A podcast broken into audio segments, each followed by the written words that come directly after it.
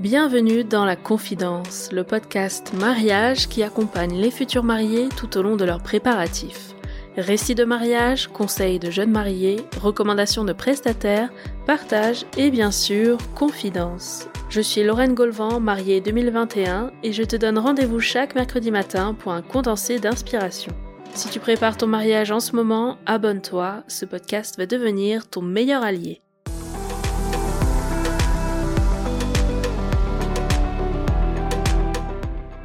Aujourd'hui, je vous propose un épisode sur un format un peu particulier. J'invite à mon micro deux blogueuses mariage que vous avez déjà entendues dans le podcast. D'abord Stéphanie, qui était venue nous parler de son blog La sœur de la mariée dans l'épisode numéro 87.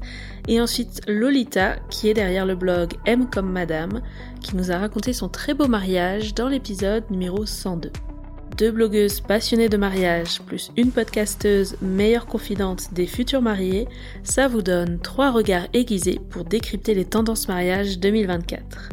Et c'est à l'occasion de la saison des salons du mariage qu'on s'est retrouvés à Paris pour un programme très chargé.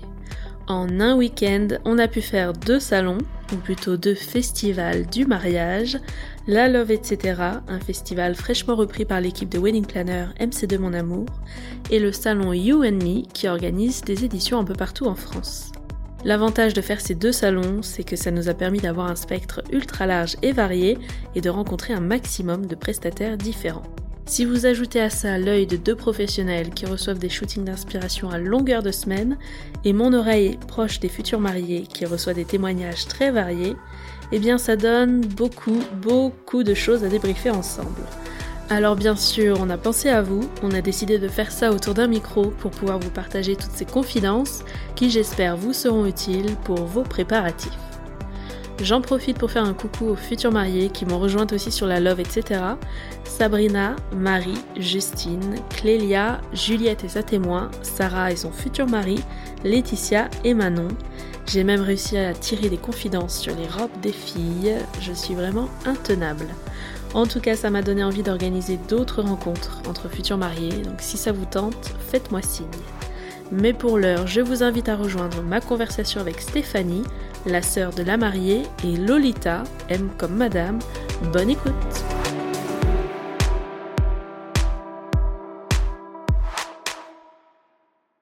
Salut les filles Hello Lorraine Salut Est-ce que vous êtes prêtes pour un débrief à chaud? Complètement. On est ready, merci beaucoup pour l'invitation. On s'est vu, alors c'était ce week-end les deux salons du mariage à Paris. Là on est mardi, donc on pouvait pas faire plus chaud. Et on voulait pas perdre de temps pour apporter un maximum d'inspiration avant d'entrer dans la haute saison des mariages. Donc c'est parti. Euh, ambiance globalement, qu'est-ce que vous avez ressenti là ce week-end Eh ben écoute, euh, moi je pense que alors Stéphanie sera assez d'accord euh, avec moi, on en a vraiment pris plein les yeux. Oui, il y a eu beaucoup de choses complètement novatrices très contente aussi de voir des, des choses aussi qui sortaient un petit peu du, euh, du cadre un peu Pinterest euh, et Instagram. Euh, notamment, je trouvais sur la love, etc. On avait ce côté, on va dire, méditerranéen qui se, qui se mettait en avant et c'est une tendance que moi j'aime beaucoup, qu'on voit mais qu'on voit pas énormément non plus. C'était très bien, en tout cas, sur les deux salons, créativement, il y avait beaucoup de choses à puiser. Et du coup, on revient avec plein plein d'idées. C'est vrai qu'on dit salon parisien, mais en vrai, euh, je pense que c'était grande, grande majorité des gens en dehors de Paris. Donc c'est très bien. Il faut pas avoir peur quand on dit euh, salon parisien, ça s'adresse vraiment à toutes les mariées de toute la France entière, euh, je veux dire à tous les styles et les régions différentes. C'est ça, et en plus de ça, la Love, c'est vrai que c'est un, salon, un festival même, qui est devenu assez mythique, et je pense que c'est un des seuls événements où tu as tous les prestataires des quatre coins de France euh, qui s'y rendent pour justement eux aussi euh, bah, rencontrer, euh, tu vois, leurs homologues ou alors même juste pour prendre l'inspiration, quoi. Parfait. Alors on va commencer par le gros du sujet. Je pense que quand on parle inspiration mariage, on parle surtout de la décoration. Souvent c'est un peu compliqué à se projeter quand on se lance dans les préparatifs de mariage en tout cas. Ça s'affine au fur et à mesure et au fil du temps quand on avance et qu'on rencontre des prestataires, qu'on fait nos recherches, qu'on se projette un peu plus facilement. Euh, mais quand on commence les préparatifs, il y a beaucoup d'infos d'un coup.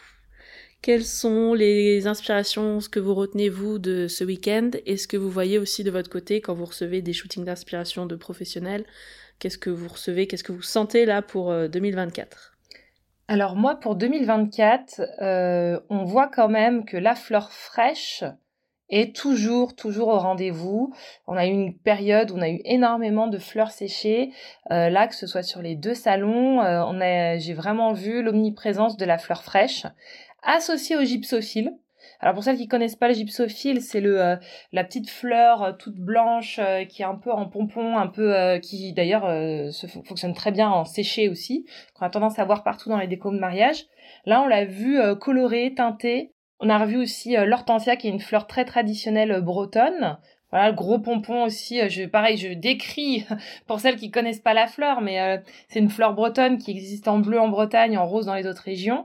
Euh, qui, par exemple, ma sœur qui s'est mariée en 2015 avait un énorme hortensia dans son bouquet de mariée, quoi. Donc, on reprend les codes de la tradition, mais on les pimpe un peu, tu vois. Ça, c'est quelque chose que j'ai retrouvé. Et aussi dans la papeterie. On a quelque chose de traditionnel, calligraphie, beau papier, mais on pimpe, on met de la dorure, on met du... Euh, bon, en tout cas, en termes d'inspi, c'est ce que je vois. Le, le, le tradi revisité. Après, peut-être que Lolita a une autre version. Écoute, euh, au-delà du salon, moi, il y a une autre tendance que je vois émerger et qui était peut-être pas forcément présente sur les différents salons, mais du moins avec parcimonie. Pour moi, en 2024, euh, on part clairement sur les 90s. Je m'explique. Effectivement, comme euh, Stéphanie disait, on a une tradition revisitée. En revanche, moi, je trouve que dans absolument tous les euh, comment dire tous les métiers du mariage, on a des inspirations des années 90 à fond la caisse. Par exemple, on peut voir que chez les photographes, on va retrouver beaucoup de, de prises de vue au flash, beaucoup de flou, beaucoup de grains. Dans les vidéastes, on va euh, on va euh, se servir de la Super 8 pour créer justement un film très vintage. Euh, dans la mode, ça va être le retour des nœuds, le retour des perles, le retour des, des robes vintage. Les manches, les manches bouffantes. Les manches bouffantes, les robes un petit peu ouvertes sur la jambe, etc. Il y a aussi un, un engouement pour ces mariages des années 90 un peu mythiques. Euh, Victoria, David Beckham, etc. Enfin, on a vraiment cet esprit-là. Et dans la décoration, pour y revenir, je trouve qu'on va partir donc sur une, inspiration un peu des années 90, mais version chic. Euh, moi, j'ai vu beaucoup de nœuds, énormément, dans la décoration, autour des bougies, dans les cheveux, dans les robes, dans absolument tout. Les perles aussi, qui étaient très présentes à la Love. Partout. Reviennent dans les bijoux, bien évidemment, alors que les perles, ça pouvait avoir un petit côté cucu, euh, classico-classique et encore. Et pas que les perles de grand-mère très très précieuses, les perles de culture. Hein. C'était vraiment les perles Exactement. Il y avait un plan de table en perles à la Love. Ouais, magnifique. Superbe. Donc euh... magnifique. Et pour revenir justement à la déco, moi j'ai trouvé que ces dernières années, on était sur des choses soit très euh, pêche, nude, euh, bohème, soit très colorées. Et là, moi, je prends le parti de me dire, c'est un petit pari, on va peut-être revenir à des choses plus simples, des monochromes blancs euh, associés avec du noir, beaucoup de vert aussi, beaucoup de vert et blanc, etc. Beaucoup de choses qui font justement penser un petit peu à ce côté 90s. Il y a eu ça, j'ai vu le, la scéno, c'était agence MDF là, qui avait fait toute une scéno avec les petits nœuds noirs en ruban là, velours ou vraiment très texturé, mais tout petits nœuds, un peu partout sur la papeterie, sur la déco, le plan de table, tout ça. Ça, c'était très très mignon. Il y a eu quand même une bonne dose de couleur. Est-ce que c'est encore 2024 et ça va passer? Je sais pas. Est-ce que c'était juste là parce que c'était pas mal de prestataires aussi du sud qui ont peut-être plus l'habitude de voir des choses ultra peps, colorées, vitaminées. Il y avait tout un jeu sur les fruits coupés là. Il y avait des pamplemousses sur le stand de la petite agence des grands moments là. Elle nous a fait une table sur un fond bleu électrique. Oui. Tout à fait. Donc là, c'est autre chose de ce que tu viens de raconter, Lolita. Complètement un autre délire. Mais j'en parle quand même parce que je suis restée scotchée là-dessus. Il y avait la forme de la table déjà qui m'a, qui m'a bien intriguée, qui était jolie sur ce stand. En serpentin. Exactement. Ouais. Le bleu électrique et dessus, il y en avait dans tous les sens. Il y avait tout un monde, mais finalement, l'ensemble était super joli.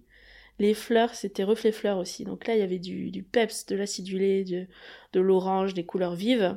Ça fait très italien, tu sais, la Sicile, tout ça. Oui, oui, on voit du euh, Dolce Vita là dans Dolce tout Vita. Aussi. Hein. Avec la grosse vaisselle, euh, la vaisselle avec des gros motifs, euh, un peu à la une période où tu avais Dolce Gabbana qui était vraiment là-dessus. C'était vraiment, on, on, retrouve un petit peu cet univers méridional un peu dans tout, dans tous les aspects, ouais. Et là où on voyait avant des gros citrons jaunes bien pétants, là je trouve que ça va encore plus loin les papayes, il y avait une papaye, vous l'avez vu ou pas, au milieu de la table, l'artichaut cru comme ça, posé aussi comme déco. Il y avait des, des jolis contenants, là, des bols blancs, avec des mini tout petits champignons blancs, là, mais en grosse grappe dessus. Mm. Je suis restée à quelques temps là-dessus, j'avoue, j'ai scotché un peu. et je me suis dit, c'est vraiment super joli. Et il y a une mariée d'ailleurs qui va arriver dans le podcast là dans cette saison très bientôt, qui avait fait ça sur sa table de brunch le lendemain. Parce qu'elle avait très peu de fleurs euh, prévues pour euh, le retour de mariage. Et du coup, elle avait imaginé cet esprit un peu rustique. Et donc, il y avait des fruits et des légumes comme ça qui étaient posés sur la table, mais qui servaient de déco. Et les gens, finalement, ont pioché dedans aussi au fur et à mesure du brunch. Bah, J'en ai publié un euh, il y a 15 jours. Euh, au brunch du lendemain, c'était ça. Des citrons partout. Euh, citrons associés avec du végétal, avec de l'eucalyptus. Ça faisait vraiment panier de citrons avec plein de feuillages, et quelques bougies. et la verrerie associée. La verre, tu sais, des verres de couleur verte. Tu vois, et station de vert et de jaune. C'est très... on l'a vu aussi dans les tout ce qui est plan de table. Plan de table, signalétique, que ce côté un petit peu euh, un petit peu Dolce Vita euh, se retrouve quoi. Là on a vu Atelier Mutine avait un, un panneau de bienvenue où tu avais les mariés dans une petite voiture. D'ailleurs je crois que c'est un mariage publié chez toi euh, Lolita où tu vois les la Dolce Vita quoi. Ils sont ils sont dans une décapotable et ils partent à l'aventure au coucher du soleil en Italie. Mais tu vois moi je me méfie un petit peu de ce de cette ambiance Dolce Vita dans le sens où j'ai l'impression euh, déjà, je pense que toi et moi, Stéphanie, on en a beaucoup vu là dernièrement hein, sur les choses qu'on peut nous envoyer, et je me demande finalement si c'est pas le nouveau bohème. Tu vois, euh, cette, cette idée de. On va sortir cette phrase, elle est géniale. le Dolce Vita et le nouveau bohème. Ah, mais le Dolce Vita et le nouveau bohème, moi, je, je, je suis prête à parier qu'effectivement, c'est quelque chose qui va rester parce que, euh, déjà, oui, effectivement, c'est joli et parce que tu as cette ambiance, justement, un peu, un peu sudiste, chaleureux, etc. Et, et on voit, euh, on voit ça euh, énormément, en tout cas en ce moment. Et je pense que ça va pas s'arrêter. Ouais, sans compter sur la facilité à mettre euh, en place, parce que finalement, tu mets du feuillage et tu mets du, du citron. Euh, voilà, y a... c'est oui, ça ça revient pas à très cher finalement, parce qu'il y a quelque chose sur lequel je voudrais rebondir. Lorraine, tu parlais de la table hyper colorée euh, que tu as vu justement à la Love, et certes, c'est ultra inspirant. Vraiment, moi, j'ai trouvé ça magnifique.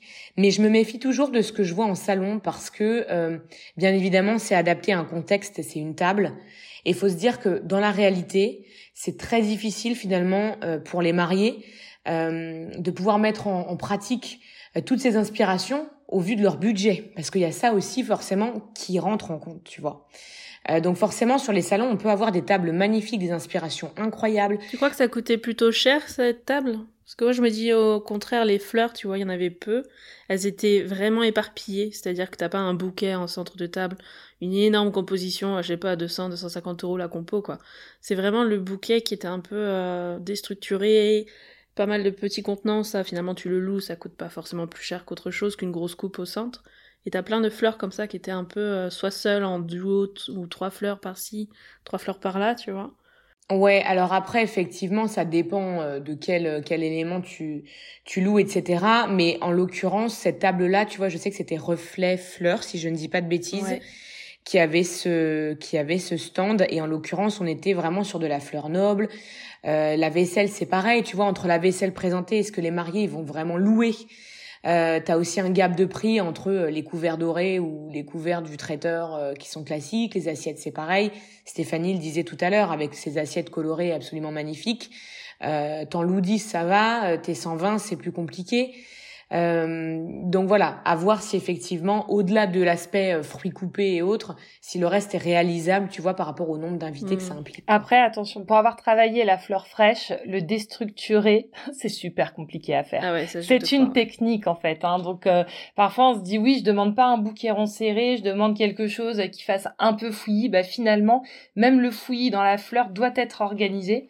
Euh, et, et, c'est compliqué d'avoir quelque chose de qui fasse cet effet sauvage glané tout en ayant une, euh, une jolie présentation. Parce que moi, je l'ai fait, hein, de faire le joli glané. Ah bah, ça ressemble à rien, ça ressemble au bouquet de mes, mes que ma fille a fait en pâquerette. Euh. Faut, faut pas se dire que c'est parce qu'il y a une manque de structure, il n'y a pas une complicité technique derrière. Il y a quand même un savoir-faire floral euh, qui se cache derrière tout ça. Et moi, j'adore la fleur, donc les fleuristes, je, je trouve qu'elles font un travail superbe. Et parfois, faut se faire accompagner, on va dire, par ces, par ces gens-là aussi, même quand on veut faire un truc plus, plus sauvage. Ouais, je suis assez d'accord. Et d'où aussi peut-être euh, euh, voilà la bonne idée de s'orienter vers des fleuristes en atelier qui ont justement l'habitude euh, de gérer ce côté événementiel, alors que, alors c'est peut-être pas le cas de tous les fleuristes du monde, mais les fleuristes boutiques vont avoir un côté beaucoup plus tradit euh, et peut-être un petit peu moins différenciant, tu vois. Mm. Ok. Est-ce que vous voyez autre chose là sur la déco dans ce qu'on a vu ou ce que vous avez vu à côté? Euh, bah, que la signalétique euh, revient en force. C'est-à-dire, elle était déjà implantée. Hein. Tout ce qui est signalétique mariage, euh, ça fait quand même quelques temps qu'on en voit. Mais là, euh, on, on, passe quand même sur une signalétique forte sur tous les aspects. On va faire une signalétique pour le livre d'or, on va faire une signalétique pour l'urne, avant, la signalétique, on faisait juste panneau de bienvenue, plan de table et à la rigueur le petit panneau euh, qui expliquait le dance floor est ici, les toilettes sont là-bas, le cocktail est ici. Là, j'ai l'impression que tous les postes vont avoir une signalétique avec un petit panneau. Alors, on a vu du plexi, on a vu euh, du bois, on a vu du... Euh, on voit des colonnes aujourd'hui. D'ailleurs, c'est ça aussi qu'on n'a pas vu. Il n'y a, pas, a plus l'arche ronde. On va avoir maintenant des colonnes des piliers qu'on va mettre de part et d'autre euh, du couple. Euh, ça se traduit vraiment ou en structure. Pour la cérémonie laïque, ouais. Ouais, pour la cérémonie laïque, on, à une période, on voyait énormément le l'arche triangulaire ou euh, l'hexagone, mais on ne voit plus maintenant ça. On est vraiment sur les colonnes, les piliers, qu'on va avoir souvent déstructurés de tailles complètement différentes.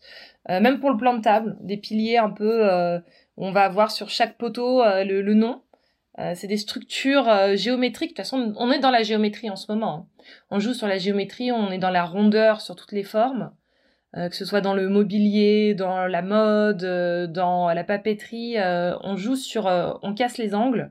Je suis complètement d'accord avec toi, Stéphanie. Et en plus de ça, moi, je rajouterais que cette nouveauté de revisiter un petit peu les décors de cérémonie, je pense qu'elle elle concorde aussi avec le fait que ces dernières années, il y a eu aussi beaucoup de wedding designers à s'implanter, euh, qui ont un petit peu rebrassé les cartes, un petit peu modernisé, dépoussiéré euh, tout ce côté justement très tradit de la cérémonie laïque avec euh, l'arche ronde, etc. Et en fait, qui de part finalement bah, les shootings qu'ils organisent, les mariages qu'ils accompagnent, proposent un truc euh, beaucoup plus audacieux, beaucoup plus euh, moderne, etc. Et, et, forcément, ça inspire derrière les futurs mariés et c'est génial. Ah, on peut peut-être rebondir sur le sur les couleurs dont on parlait tout à l'heure aussi, euh, la Love avait, enfin alors la Love choisit chaque année une couleur un petit peu dominante qui va donner un peu le ton aux différentes scénos. Cette année c'était le bleu, mais le bleu un petit peu, euh, un petit peu clair, euh, voilà le bleu, bleu pastel, finalement assez classique, exactement. Moi, au début, c'est une couleur qui m'a un petit peu étonnée. Je me suis dit, mais c'est pas moderne, etc. Pourquoi ils ont choisi ça et tout? Et en fin de compte, euh, ça rendait vachement bien justement dans cette euh, dans cet univers euh, que tu décrivais tout à l'heure, Stéphanie, du voilà du traditionnel un peu revisité. Et en plus de ça, il y a un magazine américain, je crois, qui a déterminé la nouvelle couleur du mariage 2024 un peu phare, et il s'appelle Marseille Blue. Ah, J'ai trouvé ça génial. Hmm.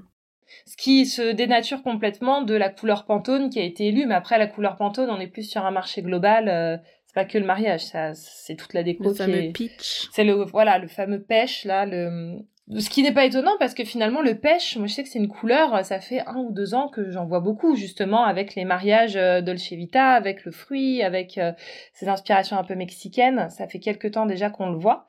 Donc, le Marseille, euh, le Marseille Blue, je trouve que c'est une très bonne façon de, de... et puis en plus ça, ça respire l'été, ça respire les vacances.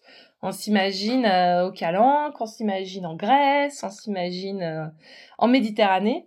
C'est pas mal du tout, je trouve. C'est clair. Ça respire la chaleur. Et question plus globale, mais quand on est futur marié, là, qu'on commence juste, euh, on a la bague au doigt, mais ensuite quoi On se lance. souvent, c'est là où on a le raz-de-marée d'informations dans tous les sens. Est-ce que selon vous, c'est mieux de chercher déjà les inspirations déco avant d'aller chercher le lieu ou plutôt on se concentre sur le lieu en fonction de, des critères vraiment techniques, euh, géographie, capacité, euh, le prix, est-ce que ça rentre dans notre budget, etc. Et ensuite, la déco, on se laisse le temps et ça fera dans un deuxième temps. C'est complexe parce que ça va dépendre, euh, ça va dépendre du cahier des charges, on va dire. Là, je suis dans l'optique où la future mariée a pas déjà son board Pinterest avant la demande. Il ne baigne pas dans le domaine comme vous êtes vous, tu vois. Mm. Oui, bah après, euh, l'expérience m'a montré que euh, quand tu démarres les préparatifs de mariage, t'as as une idée de décoration et puis plus ça va, plus ton œil va s'affiner, plus tu vas te diriger vers quelque chose. Donc du coup, si tu choisis, et parfois même, il y en a qui vont faire un virage à 360 degrés sur la déco parce qu'ils vont découvrir euh, ah maintenant mais c'est ça que je veux, euh, soit sur un blog mariage, soit sur Pinterest, soit sur Insta, ou ne serait-ce que euh, parce que suggestion des prestats. Tu vois, tu vas prendre une fleuriste qui va te dire, qui va te montrer un truc, t'as un coup de cœur, tu, tu changes tout. Hmm. Bon bah du coup, coup de cœur sur un salon pendant l'année des préparatifs aussi. Oui, donc du coup, si tu commences à, à choisir ton lieu de réception par rapport à la déco que tu cherches, Hmm. Bah, si finalement tu fais un virage, il y a pas, en fait là pour le coup, il n'y a pas de bonne euh, ou de mauvaise réponse, il n'y a pas de bonne pratique. Je pense que c'est bien d'avoir quelques grandes idées, mais tu sais vraiment euh, grosses idées, genre est-ce que tu veux une piscine ou pas une piscine, parce que tu sais que tu veux faire une pool party au brunch, euh, si tu veux de la pierre apparente ou pas de la pierre apparente, ou si tu veux, ou ton rêve c'est d'avoir un château. Ça c'est vraiment les gros les gros points à mon sens à, à valider. Après pour les plus petits aspects c'est un peu, je trouve ça complexe chaque mariage a son histoire et euh, ses contraintes euh, et, c'est un peu difficile, je trouve, à se positionner. Bon bah démerdez-vous avec cette réponse. Je suis non, mais, moi, je, dirais, hein. je dirais autre chose moi pour le coup. Euh, moi je dirais que la première chose à faire en fait, alors après en fonction du budget du mariage global, mais en fait c'est de prendre une wedding planner, tu vois. Je pense sincèrement que les personnes euh, qui sont sur le point de se marier, les futurs mariés, etc. Je pense sincèrement qu'au fond d'eux-mêmes ils savent déjà ce qu'ils veulent en fait. Alors oui, si t'es pas dans l'univers du mariage, tu vas découvrir des choses en cours de route. Mais typiquement, euh, entre, tu vois, pour répondre à ta question initiale, est-ce qu'il faut d'abord regarder la déco ou d'abord regarder le lieu et tout bah moi je dirais prendre une wedding planner et, chercher un lieu en fait mmh. parce que la déco déjà ça peut venir bien plus tard c'est pas du tout un poste de euh, un poste qui est entre guillemets euh, prioritaire. Tu vois, la, la première chose à faire, c'est de bloquer un lieu, une date, et après t'avances. Tu vois, faut pas prendre le truc à l'envers. C'est pas genre euh, j'ai une déco machin. C'est de se dire déjà quand est-ce qu'on se marie? T'as la date. La date, elle est en fonction de quoi? Des disponibilités du lieu. Tes prestataires, ils vont être en fonction, bien évidemment, de ce que tu vas pouvoir trouver sur les salons, sur les blogs, Pinterest, Instagram, et peut-être aussi via la wedding planner si tu fais appel à, à cette wedding planner là. Et quand tu regardes le travail des wedding designers, ils ne s'occupent pas des mariages 6, 8 mois avant, en fait. Tu vois, c'est vraiment quelque chose parce que ça peut bouger, etc. Les futurs mariés, en fait, ils vont changer d'avis mille fois. Ou alors, ils savent tout à fait ce qu'ils veulent depuis le départ. Mais tu vois, je pense que tu as vraiment ce, ce truc-là à prendre en compte quand même. Hmm. Bon, ça va, t'as rattrapé le truc. non, parce qu'au début, ma question était genre, je comprends euh, la détresse de celles qui m'envoient des messages et tout, tu sais, qui sont juste au début et quand on fait là les épisodes de suivi avec les futurs mariés sur euh, 10 mois, etc., euh, bah souvent c'est un peu la cata au début. T'as l'impression qu'il faut prendre des décisions tout de suite sur tout. Mais c'est ça, les gens se perdent à cause de ça parce qu'ils disent, ben en fait, euh, je sais pas ce que je mets comme déco, je sais pas ce chaque que chose en son temps. Mais c'est ça, en fait, t'as vraiment un, rétro-planning qui doit être euh, mm. suivi et, et, et c'est pas pour rien, quoi. Tu parlais wedding planner, je fais une petite bifurcation là-dessus parce que cet épisode euh, n'a pas forcément de structure, donc allons-y. Est-ce que vous sentez que euh, les mariés ont de plus en plus conscience de l'importance d'avoir une wedding planner? Ou est-ce que on a encore beaucoup de mariés qui se sentent de faire tout tout seul jusqu'à peut-être le jour J et dans ces cas-là quand même prendre une coordinatrice pour le jour J euh, mais en tout cas, toute la recherche de Presta, etc. Est-ce que vous avez l'impression que les futurs mariés s'en occupent ou délèguent ça avec une wedding planner? Je pense qu'il y a moitié et moitié parce qu'il y a une partie qui doit se dire euh, je veux euh, je veux maîtriser mon choix. Alors qu'avec une wedding planner, vous maîtrisez votre choix. Hein. Ça, c'est, elle impose rien. Hein. Elle va apporter toujours une apporte de conseils. Par contre, ce qui est sûr, et moi en tout cas je le vois dans tous les témoignages que je publie sur le blog, tout le monde regrette de ne pas avoir eu minimum une coordinatrice de jour J. Ça, ça devient clairement un indispensable, un regret de beaucoup de mariés de se dire, euh, en fait, t'as investi tellement de temps et d'argent dans la cérémonie de ton mariage que t'as envie de d'en profiter. Et euh, du coup, euh, il faut quelqu'un qui est ni un témoin, qui n'est ni un proche, ni toi-même pour pouvoir s'occuper de ça. Et ça, le, les futurs mariés, à dire les anciennes mariées le disent toutes. Et, euh, c'est important, je pense, pour toutes les futures mariées de se dire que c'est un poste non négligeable, hein, clairement. À minima une coordination. Minima, minima coordination de jour J et et c'est pas c'est pas pour dépenser de l'argent là, c'est pour le coup c'est pour vous rendre service. Hein. C'est un cadeau que vous faites à vous-même. C'est vrai qu'on a on a un peu, je pense, tu vois l'image de la wedding planner hors de prix qui va absolument nous flinguer le budget, etc.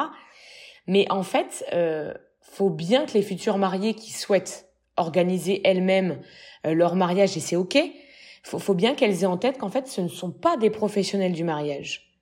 Donc finalement, la wedding planner, elle, elle va apporter son regard de professionnel au regard en fait euh, bah, finalement d'un jour J, d'un déroulé, de recours de prestataires, euh, d'aléas, euh, etc. Parce qu'il peut absolument tout se passer.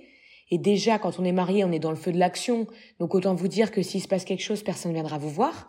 Et c'est pas non plus le rôle des proches, parce que les proches, voilà, ils sont là pour ah, profiter aussi. aussi Tu vois? Donc en fait, je pense que à minima une coordination, c'est à mon sens indispensable. Très bien. Alors, on a fait un point sur la déco, les fleurs, location de mobilier. Vous avez quelque chose à dire là-dessus? Est-ce que vous voyez une tendance? On a encore euh, du, vintage, mais euh, je vois pas de, grandes, euh, de grands changements. Ah, alors si, on voit les fauteuils Emmanuel disparaître. On les avait vus très, on les a vus longtemps, longtemps, longtemps. Alléluia. Et maintenant, on les voit plus les fauteuils Emmanuel.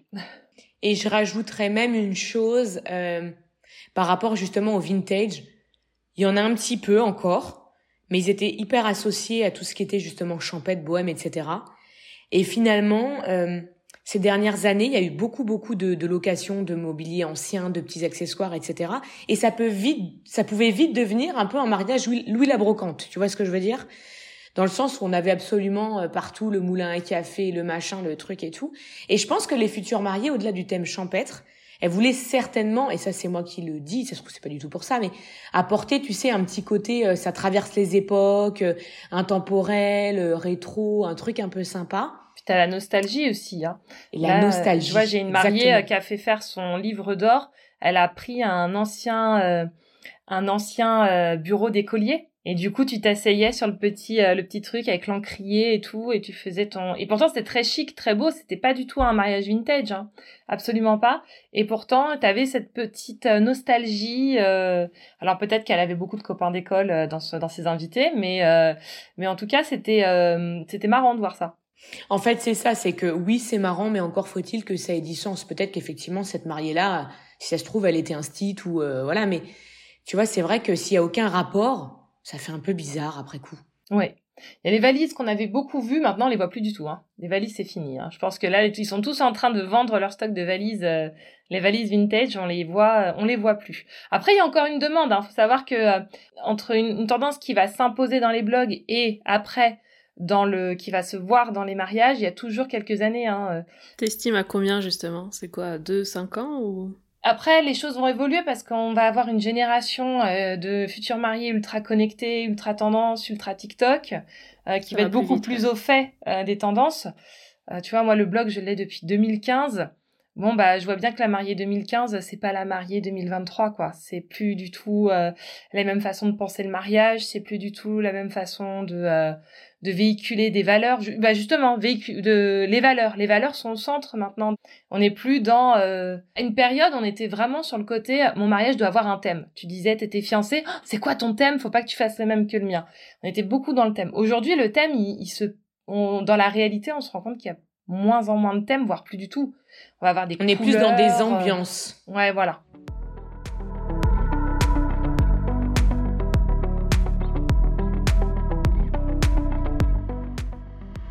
Un point sur traiteur, cocktail, vin d'honneur, tout ça. Je sais que là, il y a pas mal de choses à dire. Peut-être un peu plus sur ce qu'on voit sur les blogs par rapport au salon. Je trouve qu'il n'y avait pas forcément énormément d'options là-dessus. Mais euh, allez-y. Là, c'est livre ouvert. Euh, je vous laisse la parole. Moi, je trouve que pour la partie traiteur et notamment vin d'honneur, il y a quelques années, ça se fait encore toujours et c'est très chouette, euh, on proposait beaucoup des ateliers.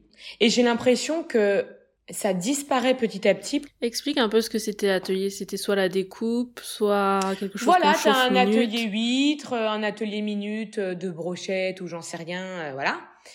Et j'ai l'impression que ça laisse place au grazing table. Vous savez, ces tables hyper colorées, avec plein de petits trucs à picorer. Il euh, y a des traiteurs, notamment dans le sud, qui proposent des trucs, mais alors absolument incroyables. Et c'est hyper convivial, c'est très joli à regarder forcément, et on est plus sur quelque chose de, alors ça reste quand même assez, euh, voilà, assez présentable, mais on est plus sur le truc euh, vraiment tradit du mec euh, derrière son truc. Quoi. Il y en a encore, hein, mais mais je mm. trouve que ça rejoint d'ailleurs un peu l'esprit Dolce Vita qu'on voit beaucoup, tu vois. Complètement. Et puis sinon pour les cocktails, on voit les cocktails qui se ou le mixologue qui va arriver dans la dans, dans le vin d'honneur en fait où là tu vas choisir plusieurs cocktails et que tu vas pouvoir faire euh, on n'est plus sur euh, juste le champagne on va avoir un truc à la carte. Avec une signalétique d'ailleurs qui explique un petit peu tout ça quoi. Et du coup on peut peut-être parler du gâteau. Et de la de la pyramide de champagne justement. Parce que du coup là la grosse tendance qu'on voit maintenant c'était euh, d'avoir cette cette grosse grosse pyramide de flûte de champagne avant, on la faisait un peu, mais maintenant, ça devient euh, quasiment indispensable où euh, tu vois toutes les mariées. D'ailleurs, à la Love, il y en avait une. Euh, il fallait mettre, le, mettre en scène un petit peu le, le, service de champagne. Avec des coupes plus que avec... des flûtes, du coup. Oui, pardon, des coupes. Oui, avec des coupes. Ouais, des coupes de champagne. Ouais, ouais. J'ai vu, tu as repartagé d'ailleurs aujourd'hui aussi, Stéphanie, une autre tendance qui vient aussi des, des États-Unis, je pense, sur le cocktail qu'on te sert, tu sais, à travers un mur, là où tu as une main qui arrive et que tu te, mmh. qui te tend ton verre d'accueil. Raconte-nous. Bah ça, pour le coup, euh, pour le coup, les... on n'en voit pas beaucoup. Par exemple, à celui que j'ai partagé, c'était un le ring for champagne. Là, tu sonnes et puis t'as, t'as une... pour le coup, c'était une flûte, pas une coupe on va devenir expert, mais euh, c'était une flûte qui sortait. Bah là, euh, c'est une inspiration qui vient des États-Unis, qui a très très bien fonctionné, qui pour l'instant n'est pas encore trop proposée par les traiteurs. En tout cas, j'ai pas vu de traiteur qui le proposait. Et euh, la mariée, par exemple, qui l'a fait pour son mariage, elle l'a fabriqué elle-même. Ouais, c'est ça. Il faut le support qu'il faut. Faut le support. Mais le truc, c'est que moi, je me dis dans cette inspi, parce que c'est vrai que moi, j'ai vu aucun traiteur proposer cette, cette animation-là. Et quelque part, euh, c'est pas que je les comprends, mais euh, est-ce qu'on a vraiment envie de se faire sonner quand on est traiteur Tu vois ce que je veux dire? En mode, est-ce qu'il n'y a pas un côté un peu, euh, même si visuellement c'est chouette, je veux dire c'est un peu immersif pour les invités, tu vois, c'est un peu c'est un peu rigolo. Est-ce que tu vois, il y a ce, il y a pas ce côté un peu dégradant? Enfin, hmm. j'exagère peut-être un peu, tu vois, c'est peut-être un peu dramatique ce que je dis, mais est-ce qu'il n'y a pas ce côté, je te sonne, tu me donnes une coupe, tu vois, en mode. Oui. Oui, oui. Après, euh... bah après, je pense que c'est plus le côté euh, pratique en fait euh, de la structure, la déménager, euh, la mettre en place. On a eu le cas, par exemple, sur un mur, le mur de Champagne qui a été euh, très euh, sollicité. Tu avais un grand mur, pareil, végétal, et tu mettais toutes les coupes dedans. Et en fait, euh, c'est très joli sur le coup.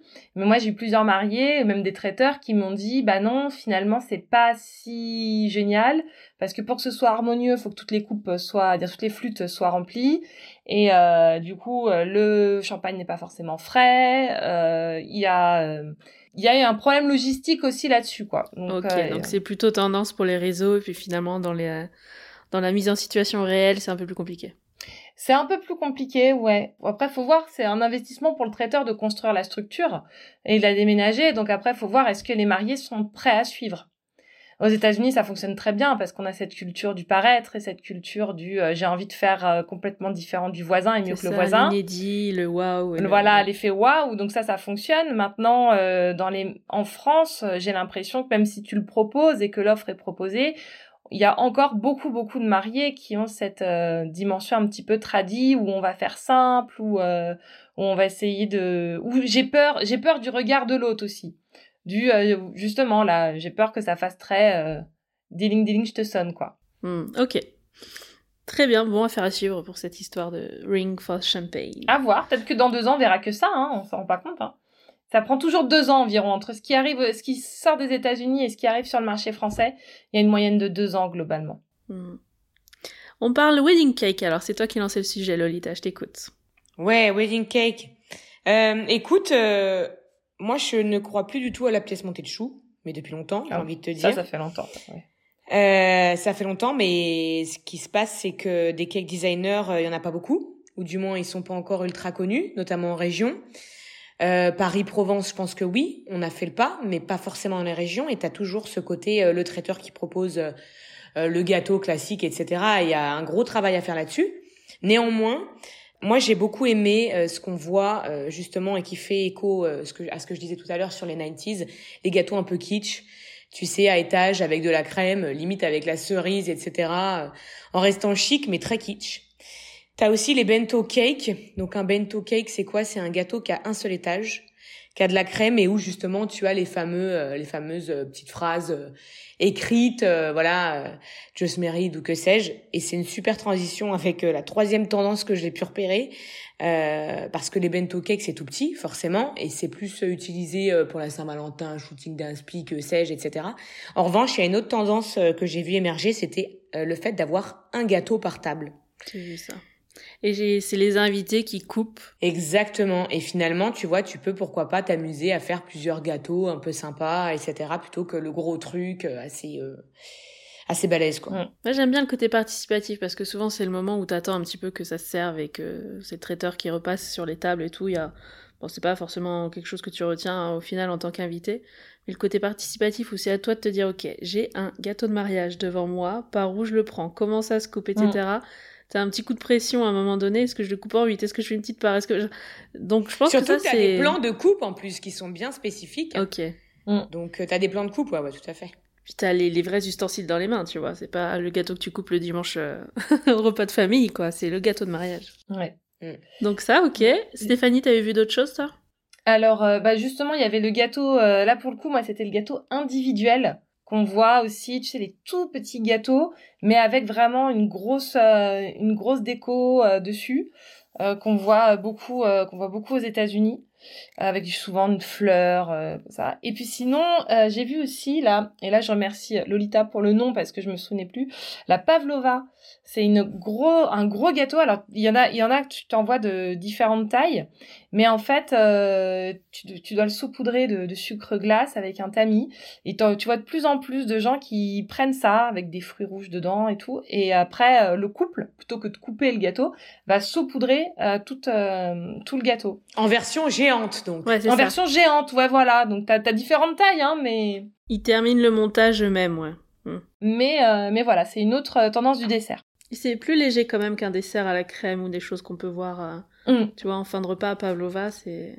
Il y a un concept store à Paris, il a rien à voir, mais qui a lancé une boutique qui fait que ça, des pavlova de tous les goûts, tous les styles différents, mm-hmm. en miniardise, mais du coup, euh, ça cartonne bien. Donc je pense que c'est pas mal aussi dans le dans la touche sucrée, mais plus légère. Plus légère, et puis on a ce, on a aussi ce rapport gourmand en France que euh, les États-Unis n'ont pas. Euh, les États-Unis font des gâteaux avec pâte au beurre, grosse crème, et euh, gustativement, bah parfois c'est un peu lourd. Euh, pour en avoir mangé aux États-Unis, euh, c'est parfois quand tu finis ton repas de, de mariage, finir avec un gros truc crémeux, parfois ça peut être compliqué. Là, au moins quelque chose de léger et de fruité, c'est déjà c'est une des préoccupations des mariés. Hein.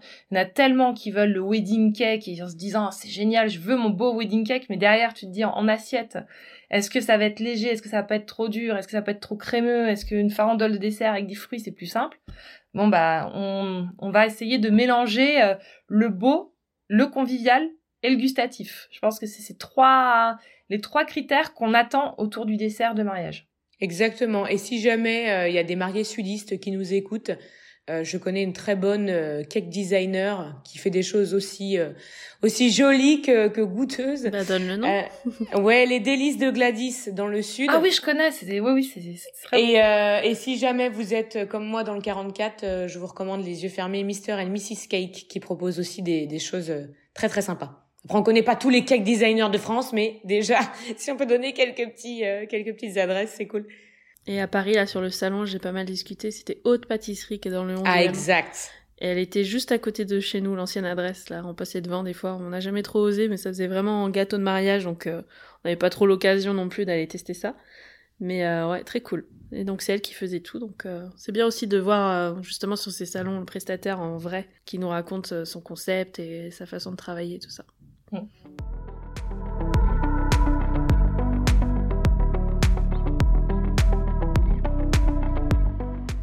On va passer maintenant aux robes, les inspirations que vous ressentez là pour 2024-2025.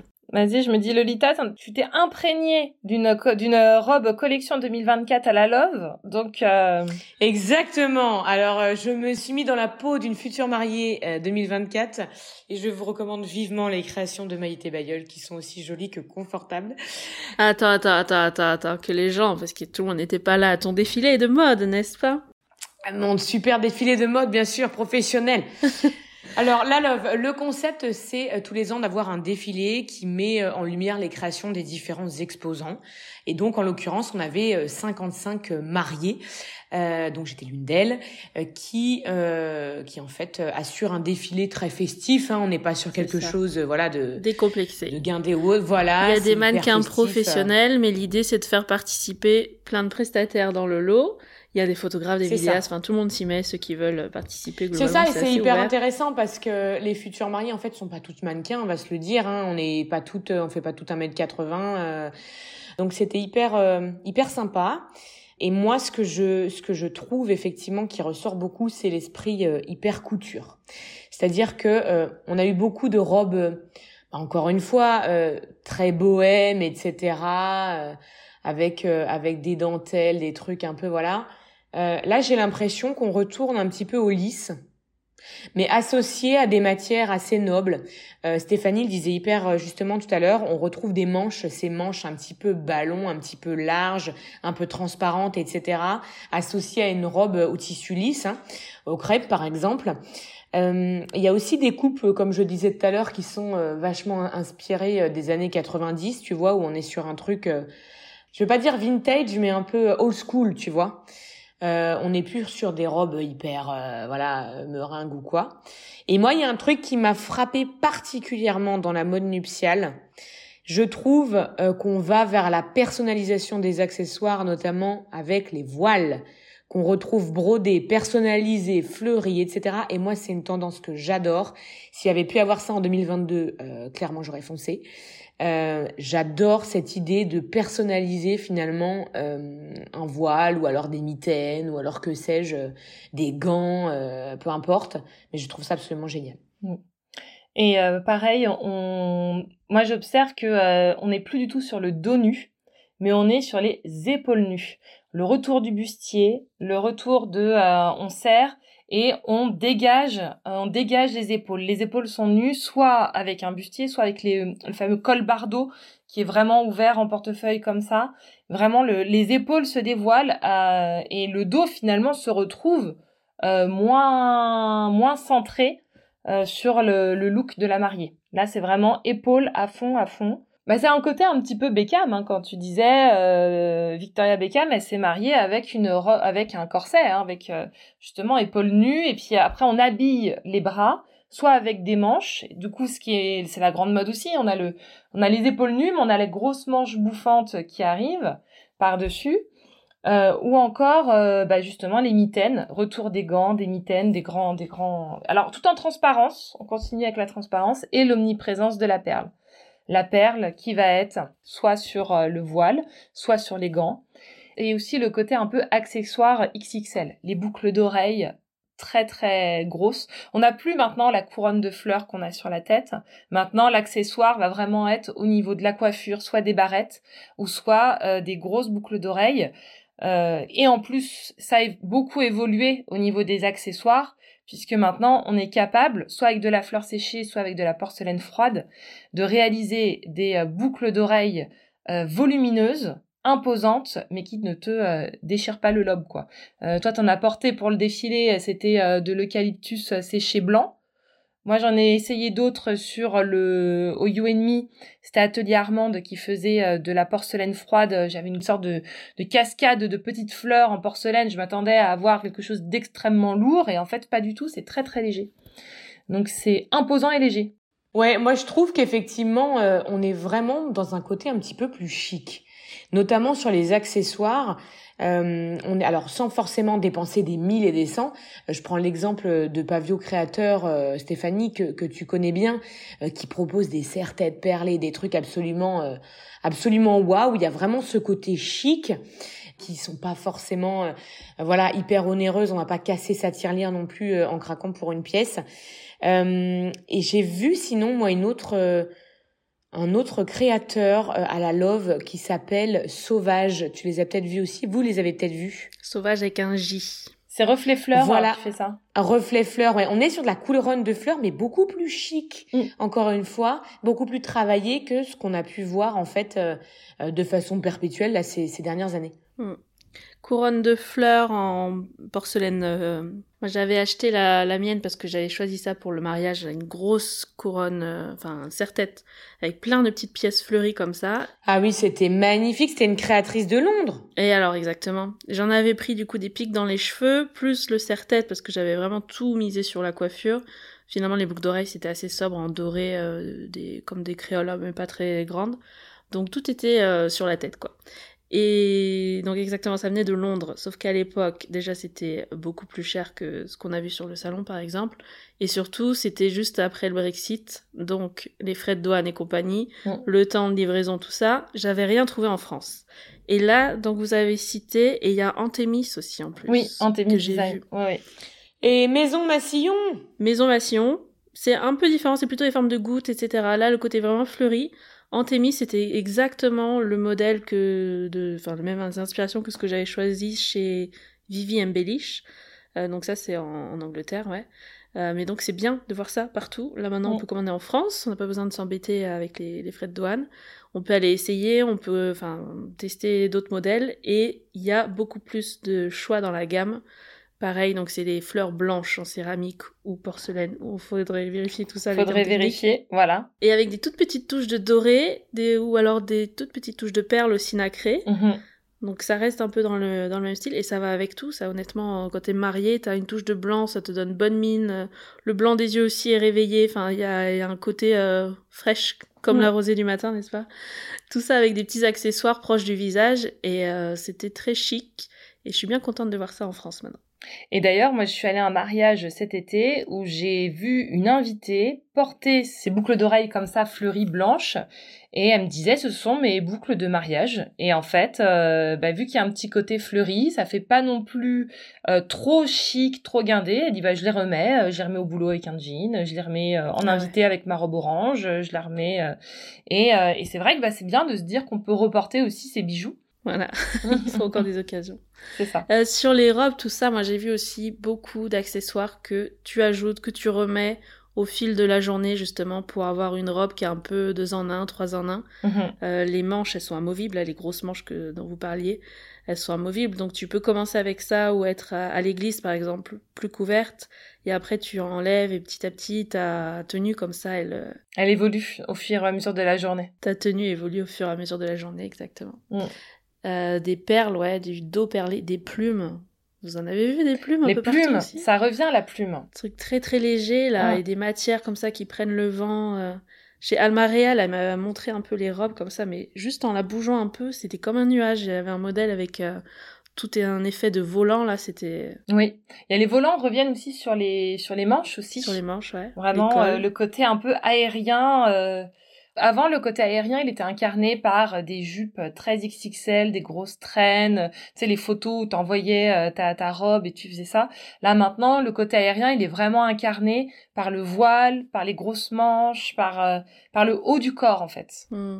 Et il y avait un plastron aussi sur le haut du corps, là, Alma Real, toujours un gros plastron avec un effet de travail de, Mm. de drapé, là, elle m'a montré ça aussi, qui monte un petit peu sur le col et ça te prend directement sur les épaules. Ouais. Et plusieurs modèles entre euh, des combinaisons aussi que tu peux changer, ce que t'as porté aussi Lolita, où t'as le top, euh, vraiment en format crop top, et après la jupe. Tu peux euh, moduler un peu comme toi tu le sens, enfin, il y a plus d'options à partir d'une même silhouette. Tu peux faire tes choix comme ça en tant que futur marié, et je trouve que c'est Ouais, sympa. complètement. Complètement, ouais. C'est une façon aussi de se dire, euh, ma, ma robe, c'est pas la robe d'un jour, c'est la robe de euh, peut-être euh, deux ou trois jours. Tu dis, tu fais le civil, tu portes euh, le civil, tu mets le top euh, avec, Avec un une jupe courte, un pantalon. Euh, le lendemain, tu mets euh, le même avec la robe longue et le pour le brunch après, ça peut être le bustier qui est en dessous, euh, en fonction de ce que tu fais euh, dans le brunch. euh. Est-ce que vous avez vu quelques costumes pour femmes aussi? Qu'est-ce que ça devient ça? J'en ai vu chez Azéline. C'est surtout pour le, pour le civil. Beaucoup osent le pantalon pour le civil, mais encore très peu l'osent pour le religieux ou pour la cérémonie laïque.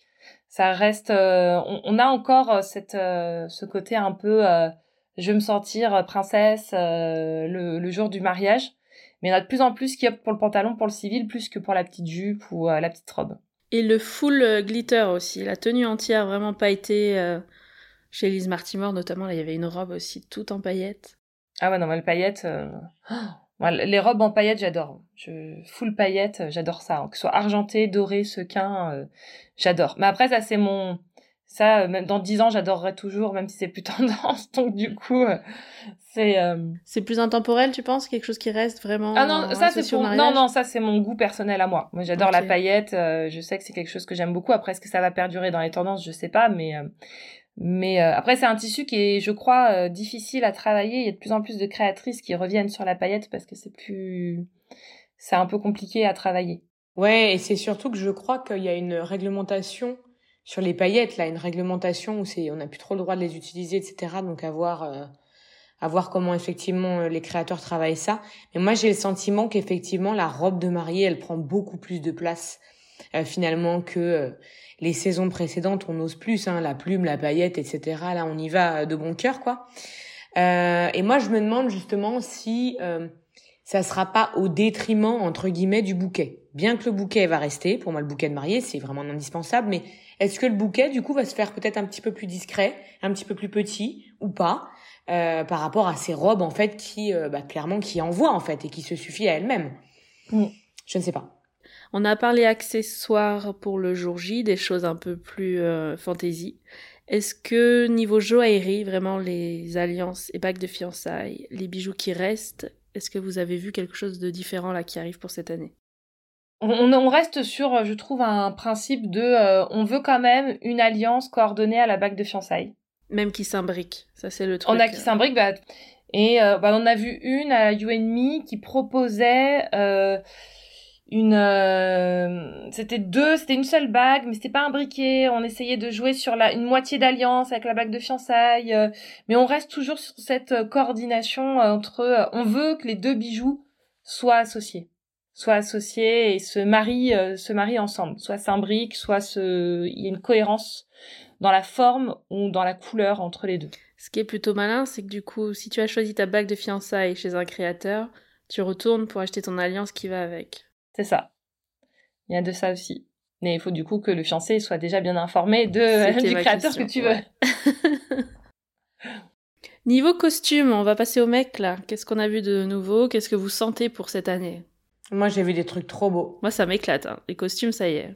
Ah ouais, moi, je trouve que aux oubliettes, le costume tradit bleu marine, Là, ça y est, il y a de la couleur. J'ai repéré sur la Love, je ne sais pas quel est ce créateur, il faut que je le retrouve.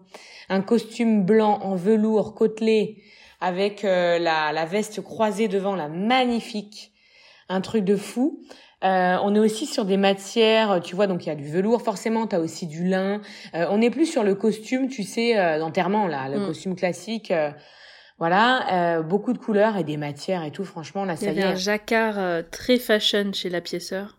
Et à côté de ça, des matières ultra légères pour l'été. Mmh. avec des couleurs, plein, plein de couleurs différentes. C'est vrai qu'il faut oser. Et je trouve que ça a euh. été longtemps les grands oubliés, tu vois, les mariés pour le coup. Euh, mais t'as quelques, euh, quelques, voilà, quelques créateurs qui émergent. Hein, la pièceur, Faubourg Saint-Sulpice, euh, etc. T'en as plein effectivement qui proposent maintenant des choses ultra modernes et sympas, quoi. Et plus dans le confort du marié aussi, quoi. On sent quand même qu'on est sur une matière qui est beaucoup plus souple. Bah, le lin, justement, c'est léger pour l'été on se dit au moins il va pas mourir de chaud. Et puis euh, il y a aussi un panel de, de couleurs euh, pastel. On a vu des verts, euh, des verts, des bleus, des beiges, des, roses. Ouais, les roses et c'est c'est c'est sympa à doser la couleur parce que c'est vrai que le, le bleu le bleu on l'a vu cette année on était beaucoup sur le vert encore vert bouteille vert végétal eucalyptus là on, a encore, on en a vu beaucoup bon bah là voir des couleurs pastel qui émergent c'est sympa hein. on est sur c'est très sympa. Et puis de toute façon, la mode homme, j'ai le sentiment que la... même quand tu regardes, là, il y a eu des cérémonies dernièrement, euh, pas plus tard qu'hier, il y a eu les Grammys, euh, les Awards. La mode pour hommes est en train de changer. Euh, on a des, il y a des choses qui sont beaucoup plus faites pour eux et j'ai hâte de voir dans les 4-5 prochaines années qu'est-ce que sera le, le costume pour homme, quoi.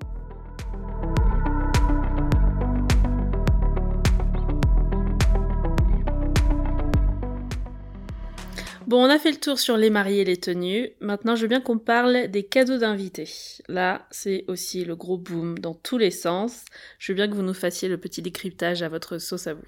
Moi, sur la Love, j'ai vu euh, deux prestataires euh, qui étaient vraiment sympas. Merci Coco et Pomi. Mmh. Qui proposent euh, effectivement, alors certes, ce qu'on connaît déjà, les petites fioles d'huile d'olive, les savons, etc., etc. En revanche, il y a quand même des petites choses assez novatrices.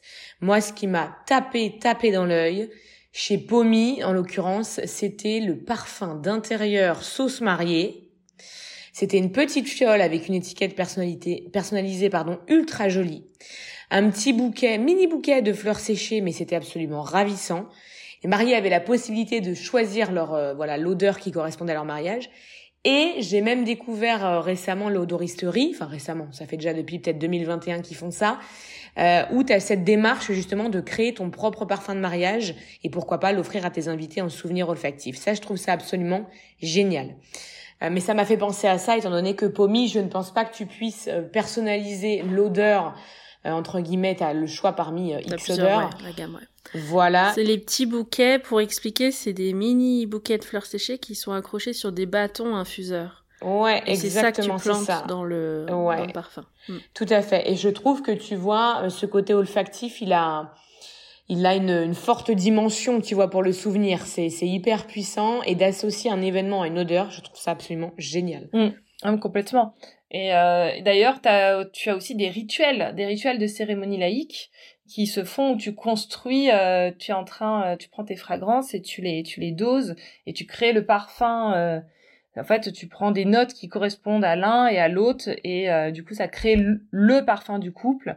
Et derrière, après, tu le déclines en, en mignonnette pour pouvoir l'offrir aux mariés. Et d'ailleurs, moi, c'était sur le festival You où j'avais vu euh, j'avais vu une euh, mignonnette qui était vraiment euh, vraiment mignonne en fait. Oui mignonnette mignonne hein, voilà désolé mais on la garde. on la garde.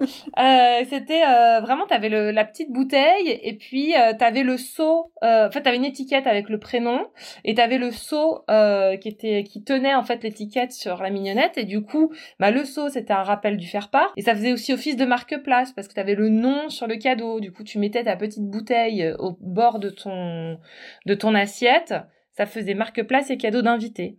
C'est euh, et puis en plus ça habille ta table et euh, et voilà. Et il y avait tout ce qui était, euh, on va dire, les petits cadeaux alimentaires, mais les sels infusés aux fleurs, j'ai vu ça aussi chez Pomi. Mm.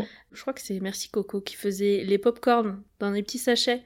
C'est tout simple en fait, mais juste le fait que le sachet ait le même stickers avec euh, l'identité graphique des mariés ou au moins les initiales, la date, quelque chose comme ça, et que tu les décliné sur les 100 petits cadeaux comme ça pour les 100 invités, c'est ultra kiffant pour les mariés d'avoir ça et de préparer tout ça, de le monter soi-même ou de l'acheter, mais tu vois, tu as tout qui est disposé là devant toi et tu te dis, ok, on a fait un truc qui est homogène, ça rappelle, comme tu dis, le faire-part, c'est vraiment notre, euh, notre histoire qui est là-dessus, et on dispose ça sur les tables et ça fait vraiment une belle pièce en plus sur euh, la table. Euh. Mais tu vois, moi je trouve qu'il y a quand même un effort de la part des prestataires euh, pour faire des cadeaux d'invités qui ne soient pas alimentaires ou moins alimentaires, parce qu'aujourd'hui c'est un petit peu le truc classique. Et moi j'ai repéré, je crois que c'est Atelier Mutine qui fait ça, des espèces de petits de petits marque-places en cuir là de petites des rondes serviettes rondes serviettes pardon avec la dorure à chaud justement et le prénom des des invités, tu vois, typiquement, je trouve ça hyper joli. Ça habille la table, un petit peu comme euh, comme le disait Stéphanie avec la mignonnette euh, de chez Nins là. Et, euh, et vraiment, je trouve ça, je trouve ça vraiment quali et ça reste, tu vois. Et tu repars avec, il y a pas de gâchis, etc. C'est ça aussi qu'on qu'on cherche. C'est ça. Moi, ce que j'aime bien aussi, c'est euh, t'as les porte-clés avec le, une sorte de, de playlist tu peux, je crois, avec un QR code, je sais plus comment c'est. Si tu veux écouter la musique qui a été publiée, qui a été faite au mariage, bim, tu lances la playlist des mariés et tu te retrouves avec ça. Je trouve ça super sympa aussi. Mmh, pas mal du tout. Donc cadeau d'invité, là ouais, il y a moyen de se faire plaisir, vraiment de choisir un truc qui ressemble euh, justement au goût des mariés.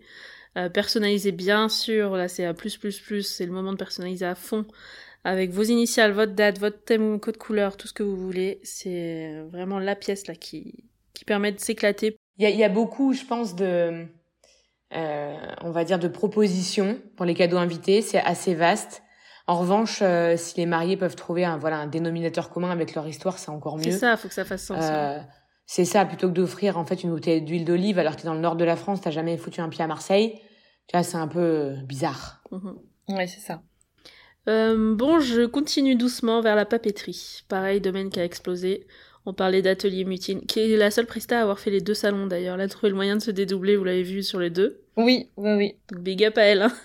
Et j'ai vu, donc elle, elle faisait une gamme sur papier artisanal qui était fait à partir d'épluchures. Vous avez vu ce truc? D'épluchures de potage. Alors je sais que j'ai parfois la tête de Lolita, j'adore. Why not? J'ai fait la même tête devant elle, mais alors justement, ça a un peu la même texture que les papiers ensemencés là qu'on trouve euh, déjà pas mal, qu'on peut planter et euh, il y a des graines à l'intérieur du papier, ça fait des fleurs, etc. Donc euh, éco-responsable, durable, etc. Ça parle à certaines maillées qui réfléchissent vraiment jusqu'au bout le mariage de A à Z dans cette optique-là, c'est très bien. Et donc elle là, c'est une version un peu différente, c'est un papier dans lesquels tu retrouves en fait des petites fibres. Donc c'est papier blanc, hein, ça a la même texture, et des petites fibres vertes ou brunes, ou ça dépend de la recette du potage. Et tu peux savoir exactement à quoi servent les ingrédients pour quelle recette de potage. Mais c'est un truc de fou. Je pose ça là. C'est mignon. et ça a une gamme, euh, elle a donné un nom, mais c'est vraiment une histoire de potage, c'est vraiment le terme qu'elle utilisait. Bah, on a ce côté encore, euh, tu sais, euh, nostalgie, rapport à l'enfance, la soupe de mamie, le côté un peu, je sais pas, moi j'aime bien. Je, je, trouve ça plutôt, plutôt sympa, le côté un peu tradit familial, tu vois.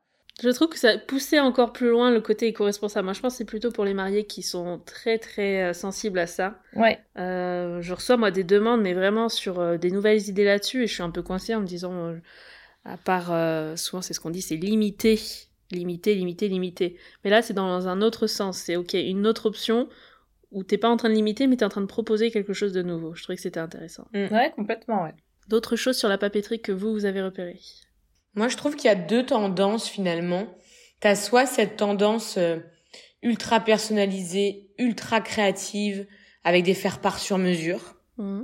Tu vois, euh, qui vont vraiment ressembler aux mariés. D'ailleurs, j'ai une super adresse pour ça. Euh, Coquelicot, qui fait de la papeterie sur mesure et qui fait absolument des trucs canons. Donc tu as ce côté vraiment euh, hyper personnalisé, hyper affirmé euh, en sur mesure et tu vas avoir ce côté euh, beaucoup plus classique, certes, mais classique chic, toujours en sur mesure. On l'a vu avec Stéphanie You de la dorure à chaud, du beau papier, etc. Chez filigrane haute papeterie. Exactement. Et elle, elle est venue avec ses plaques carrément euh, de ce qu'elle utilise euh, elle artisanalement sur ses, ses machines à elle. Moi, j'ai eu un coup de cœur pour filigrane. Je trouve qu'elle fait. Euh, elle avait exposé à la Love l'année dernière. Euh, t'as ce côté beau papier euh, t'as la dorure à chaud, t'as le côté savoir-faire parce qu'en fait elle a une presse, euh, elle a une presse en fait. Euh, et puis tu vois, tu voyais ses plaques, euh, tu sais que c'est pas fait en Chine, hein, c'est c'est fait chez elle. Hein. Et en plus elle a travaillé pour des gros noms, elle a travaillé pour de, des maisons de haute couture. Du coup, je trouve ça beau de se dire qu'on peut avoir un petit peu un savoir-faire de de haute maison de couture pour son mariage. c'est c'est vraiment sympa quoi. Et elle, elle avait, elle avait un message pour les futurs mariés, parce qu'elle disait oui, très bien, dorure à la chaux, pour le côté doré, irisé, tout ça, tout le monde fait ça, mais elle a 300, plus de 300 références de couleurs. Elle a des jaunes vifs, elle a des bleus, enfin elle a vraiment 300 références de couleurs. Donc faut pas hésiter, parce que pareil, comme tu disais Lolita, il y a un truc très euh, traditionnel un peu dans ces formats-là, euh, de papeterie mm. à l'ancienne, avec un, thème un peu euh, romantique, poétique qui irait bien même avec un mariage au château, mais de le twister un peu en mettant une couleur un peu flashy qui change, mm. ça peut rendre très bien aussi, ouais. Là, elle en avait fait une euh, qui avait, je l'ai mis sur Instagram. Elle avait une couleur, c'était, euh, ça allait de l'argent vers un petit peu de violet. Euh, ce côté un peu nacré euh, qu'on avait dans le coquillage et tout, c'était canon. Je, je trouvais ça vraiment beau, quoi. Ça change du. Si t'as envie de voir le côté luxueux et beau de la belle papeterie, sans pour autant rentrer dans les codes tradis du euh, j'ai mon truc doré euh, qui peut être euh, perçu comme étant trop chic et trop traditionnel, bah là tu peux changer de couleur quoi. Il y a de ça et c'est surtout le fait que ça soit personnalisé encore une fois, tu vois. C'est-à-dire que les gros sites de papeterie qu'on connaît tous vont s'adresser à des mariés voilà qui sont pas forcément sensibles au fait d'avoir des, des invitations sur mesure et c'est ok Et tu peux tout de même avoir des voilà ce côté classique, mais en sur-mesure qui va être adapté avec pourquoi pas l'illustration du lieu de réception, avec les typos que tu auras choisis, euh, des choses un petit peu plus euh, voilà personnalisées quoi. On n'en a pas vu, peut-être pas, je sais pas, mais les aquarellistes, vous savez, qui font l'aquarelle du lieu de réception en suivant une photo pour les faire part. Bah ouais, il y en a un qui, alors il était pas à la love, mais euh, il y en a un qui fait ça, ça s'appelle l'art du papier. Il te, tu t'envoies la photo de ton lieu et ils te font une aquarelle de euh, soit de ton lieu de réception, soit du paysage autour du lieu de réception. Euh, ça peut être aussi un paysage. Euh, tu sais, ça peut être la vue du jardin de ta grand-mère avec lequel tu as grandi. Ça peut être un paysage qui a du sens pour ta famille ou pour ton. On est toujours dans ce côté ultra personnalisé, porteur de sens, porteur de valeur. Ouais, je trouve ça bien de se dire qu'on apporte cet aspect on raconte une histoire en fait. Quand tu invites des gens à ton mariage, tu as envie de raconter une histoire. Ça passe par la papeterie, ça passe par ta déco, ça passe par ton lieu. Je trouve ça bien. Je trouve ça beau de pouvoir euh, faire ça. Et dans un style très moderne, toujours la papeterie, il y a les bandits là qui font mmh. photo vidéo, ouais. qu'on lancé euh, les bandits paper, ça fait quelques années déjà. Mais alors ils ont maintenant un kit pour avoir un joli support pour prononcer euh, ses vœux. Vous savez, on écrit le discours. Ça peut être les vœux des mariés, ça peut être les discours des témoins, etc. Mais plutôt que d'avoir une feuille euh, un peu banale où on sait pas trop ce qu'on met dessus. Ou ton téléphone. Ou le téléphone. bah, c'est quand même bien pratique. Mais là, si tu as un peu le temps quand même d'écrire dessus, c'est des supports papier où tu as le dos qui sont tous raccords avec des petits messages un peu humoristiques. Eux, ils jouent beaucoup avec les typos aussi, euh, des typos un peu décalés justement pour le côté très moderne. Donc ça, ça peut aussi être un, un petit cadeau comme ça, si vous êtes dans la team organisatrice, euh, la team d'honneur.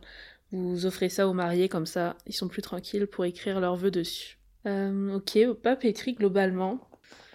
J'ai l'impression que c'est un sujet un peu sans fin, mais pour le bon sens du terme, quoi. C'est-à-dire que le côté créatif là-dessus, euh, on peut se faire plaisir, et c'est fait un peu après la grosse vague des, des prestataires principaux où il faut vite qu'on se presse pour les bouquets. Donc on est un peu plus tranquille pour réfléchir à tout ça je pense que ça vaut le coup là de, de, bien le réfléchir et de faire ça de façon un peu plus créative mais en s'amusant quoi. Oui. Surtout que c'est un élément qui reste. C'est ça, c'est un élément qui reste. Donc euh, du coup, euh, moi je connais une mariée qui a encadré, euh, qui a fait une sorte de flatlet de toutes ses papeteries de mariage et qui en a fait un cadre qu'il a accroché chez elle. donc du coup, tu te dis, voilà, c'est c'est quelque chose qu'il faut réfléchir un petit peu parce que tu as envie que ça reste les invités vont le garder aussi, au même titre qu'un cadeau d'invité. Donc, tu as envie que ce soit quelque chose qui s'inscrive dans, dans, ton, dans ton mariage. Alors, on va continuer maintenant avec photographe vidéaste. Lolita, tu disais un retour dans l'esprit 90s, les années 90 avec les flashs, bien vu. C'est ça. Après, c'est pas, c'est pas, alors, je, je dis ça, hein, mais tous les photographes vont pas proposer ça. C'est juste ce que j'observe de façon globale sur la manière dont les photos vont être retravaillées par les photographes. On aura toujours bien évidemment du moody, on aura toujours bien évidemment du fine art, des choses naturelles, chaudes, etc. Mais t'as quand même une tendance, si je puis dire, d'avoir des prises de vue au flash, d'avoir beaucoup de texture dans les photos, du grain, du flou en mouvement, etc. Cette chose-là. Et pareil pour les vidéastes qui proposent de plus en plus, euh, finalement, euh, même de les photographes, hein, de, de, faire des reportages avec leur appareil moderne, mais aussi avec ce côté vintage à la Super 8, on le disait tout à l'heure, ou, ou d'autres d'autres références quoi. Est-ce que c'est moi ou juste euh, une impression comme ça, mais il y a beaucoup plus de duos photographe-vidéaste qui fonctionnent toujours ensemble? Oui. Et vaut mieux, vaut mieux passer par un duo. Euh, parce que euh, j'ai plein plein d'anecdotes de, de photographes et vidéastes, bah forcément, ils sont obligés de capter les mêmes moments. Le bisou, le, le, baiser, l'échange de vœux, les alliances. C'est important que les deux arrivent à travailler ensemble sans se télescoper, sans se marcher sur les pieds, et euh, c'est pas une métaphore, hein, mais euh, du coup, euh, et faire louper le plan à ce moment-là, quoi. Donc le vidéo, je trouve que avoir un duo, c'est s'offrir aussi une sérénité. Ou sinon des gens qui travaillent ensemble. Hein. Je sais qu'il y a des, photographes qui travaillent avec des vidéastes sans pour autant être un duo, mais il faut des gens qui se connaissent. Je trouve que c'est important. Moi, j'ai un avis un petit peu différent sur le duo, parce que effectivement, bon, les personnes se connaissent, etc.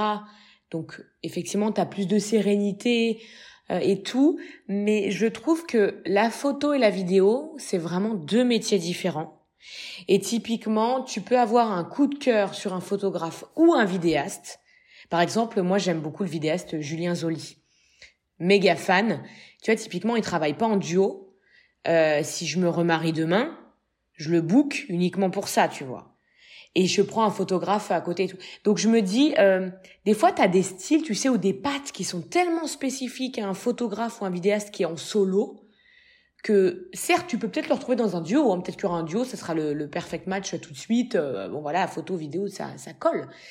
Euh, mais c'est vrai qu'après, voilà, c'est au cas par cas, euh, essayer de, bon, de trouver le bon duo dans ces cas-là, quoi. Vraiment, euh, où la vidéo et la photo plaît. Des deux côtés. Voilà, des deux côtés, exactement. Ouais, ouais, tout ça te plaise et puis du coup, ouais, il faut qu'ils arrivent à, à s'entendre et à bien se et à bien travailler ensemble. Hein. C'est indéniable. Après la vidéo, j'ai l'impression que, en tout cas sur les salons, j'ai pas le sentiment que la vidéo a été beaucoup montrée. Alors qu'en fait, euh, je trouve que c'est vraiment un souvenir incroyable. Mais c'est marrant ce que tu dis, Stéphanie, parce que je trouve, je suis exactement de ton avis, que euh, les vidéastes sont rarement mis en valeur, mm. dans le cadre de salons par exemple. Mais aussi, je pense qu'il faut aussi qu'on le reconnaisse sur les blogs. Parce qu'un blog, c'est quand même très, euh, très, porté, mm. voilà, très photo. Même si on inclut les vidéos, tu vois, moi, alors et c'est à titre perso, tu vois, mais je sais que même sur le compte Insta, je mets très rarement de la vidéo. Alors, beaucoup de photos et tout. S'il y a des vidéastes qui nous écoutent, parce que moi c'est le, le c'est l'appel que je fais du pied à chaque fois. Bah si vous voulez que vos vidéos atterrissent sur Instagram, mettez-les au format Instagram. parce que moi j'ai des vidéos, on me donne des vidéos, mais c'est des YouTube, c'est des vidéos qui durent 15-20 minutes, qui sont en format euh, paysage. 100% d'accord. Euh, voilà. Donc du coup, euh, moi j'adorerais pouvoir mettre plein de plein de vidéos, mais euh, du coup on nous livre pas les vidéos en bon format. Donc idem pour les shootings d'Inspire. Ouais ouais ouais ouais. Tu as aussi probablement ce problème du du portrait paysage et de te dire bah voilà comment je mets en lumière une belle photo. Moi du coup je me suis mise à travailler qu'en portrait parce que c'est c'est très compliqué de de mettre du paysage sur un sur les réseaux. Ou ils sont peut-être plus sur YouTube et Vimeo et je sais mm, pas quoi. C'est ça, c'est ça. Ok. Un point quand même sur les animations, la musique. Animation. Bon, les livres d'or audio, on en reparle. on en reparle. Allez. Est-ce qu'on a vraiment besoin d'en reparler, cela Mais moi, je l'ai découvert. En vrai, c'était sur ton mariage, Lolita, la première fois que j'ai entendu parler du mm. concept. Donc, en soi, c'était il y a pas si longtemps que ça, quand même. Depuis, c'est vrai que ça a fait un gros boom. Ah oui, c'est un indispensable. Hein. On a revu après le bip qui était sur le salon. Mm. Coucou les filles. Il y en avait d'autres. Euh, est-ce que vous avez la sensation que c'est encore un début, qu'il va y en avoir encore plein dans tous les sens? Est-ce que ça va évoluer dans un autre sens? Est-ce que vous avez repéré d'autres choses, Lolita, si tu devais te remarier l'année prochaine? Est-ce que tu nous retrouverais une autre pépite comme ça d'animation? Ha C'est difficile à dire. Euh, pour répondre à ta première question, euh, livre d'or audio, oui, ça a explosé. Euh, Aline, euh, Aline et Charlotte, pour le coup, euh, ce qui se passe, c'est que moi, quand je les ai contactées pour mon mariage, elles venaient tout juste de se lancer sur le marché francophone. Elles sont suisses, pour rappel. et il s'avère qu'elles n'étaient pas forcément très très très connues. Aujourd'hui, il y a beaucoup d'acteurs sur le sujet. C'est-à-dire qu'en l'espace, moi je me suis mariée en 2022, en l'espace de deux ans, ça a fleuri d'absolument partout. Et là, ça part de tous les côtés. Donc ça y est, je pense que c'est quelque chose qui va ne faire que s'accélérer. Ça va être ancré, c'est-à-dire que ça va toucher toutes les régions. Les loueurs de déco vont en proposer, on va en trouver partout, etc. Il y en a qui le proposent déjà. Hein. J'ai déjà des loueurs, euh, je connais des loueurs qui le proposent déjà. Ouais, Pour moi, c'est la nouvelle, euh, c'est le nouveau photobooth. Tu sais, c'est la, c'est le nouvel accessoire que tu veux avoir pour ton mariage qui va partir un peu dans les indispensables. Euh. C'est ça. C'est convivial, c'est sympa, c'est original, tu passes un bon moment. Et en plus, t'as un bon souvenir. Donc, mm. du coup. Euh... Après, moi qui suis dans l'audio, je laisse quand même un petit message là. Euh, tester la qualité audio du, du rendu final de ce qu'on mm. vous donne. Parce que ça se vaut pas tout. C'est comme pour tous les photobooths.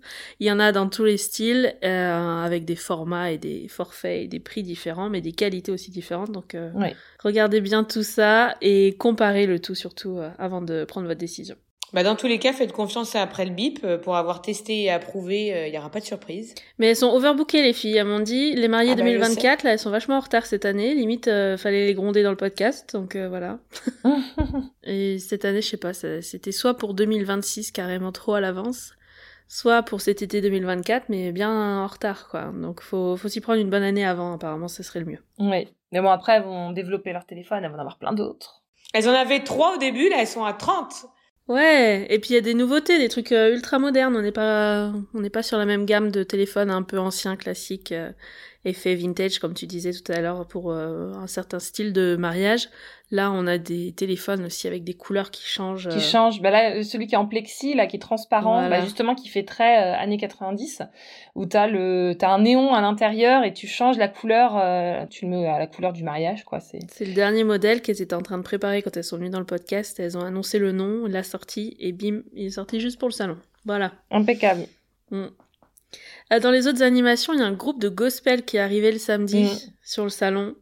C'était Voice Together Gospel. Euh, Together, c'est le deux together. Et euh, je sais que Lolita, toi, t'avais aussi un groupe de gospel à ton mariage avec Prisca. Diamond Gospel. Coucou Voilà. Prisca.